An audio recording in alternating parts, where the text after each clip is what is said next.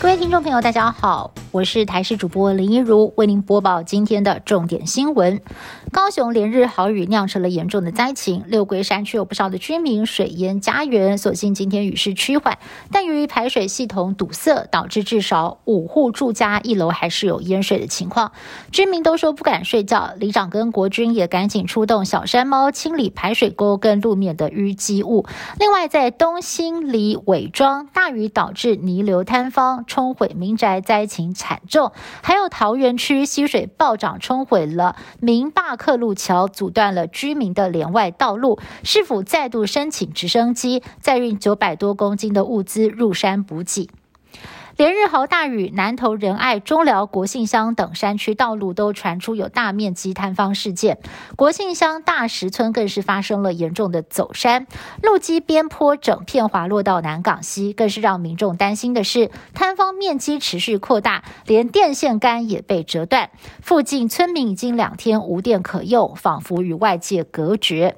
至于仁爱乡头八十三线也有大规模的山崩，在今天雨势虽然已经趋缓了，但是。是仍然有零星的落实，五界部落对外交通形同打回十二年前。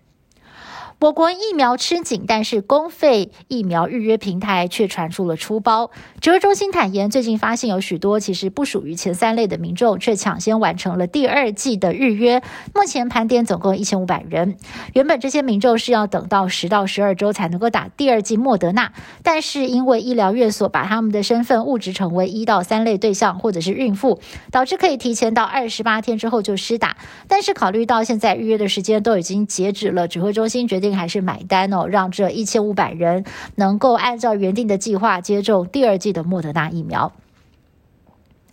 全球新冠疫情升温，许多亚洲跟中南美洲的民众都飞到美国打疫苗。像这样的疫苗观光，意外的让美国旧金山国际机场成了热门的目的地。很多人千里迢迢就是为了在机场打一剂免费的招生疫苗。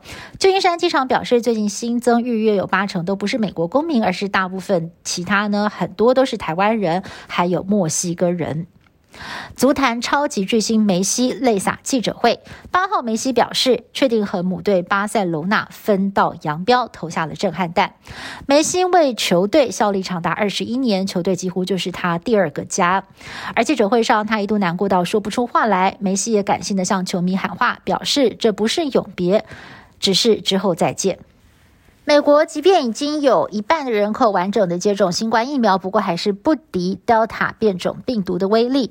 美国近日疫情升温，单日新增确诊人数飙到将近十二万例，创下两个月来的新高。美国卫生官员也坦诚，有超过九千万人连第一剂疫苗都没有打，导致国家防疫失败。防疫大将佛气警告，如果不打疫苗，恐怕会出现比 Delta 更凶猛的变种病毒。以上新闻是由台视新闻部制作，感谢您的收听。更多新闻内容，请您持续锁定台视各节新闻以及台视新闻 YouTube 频道。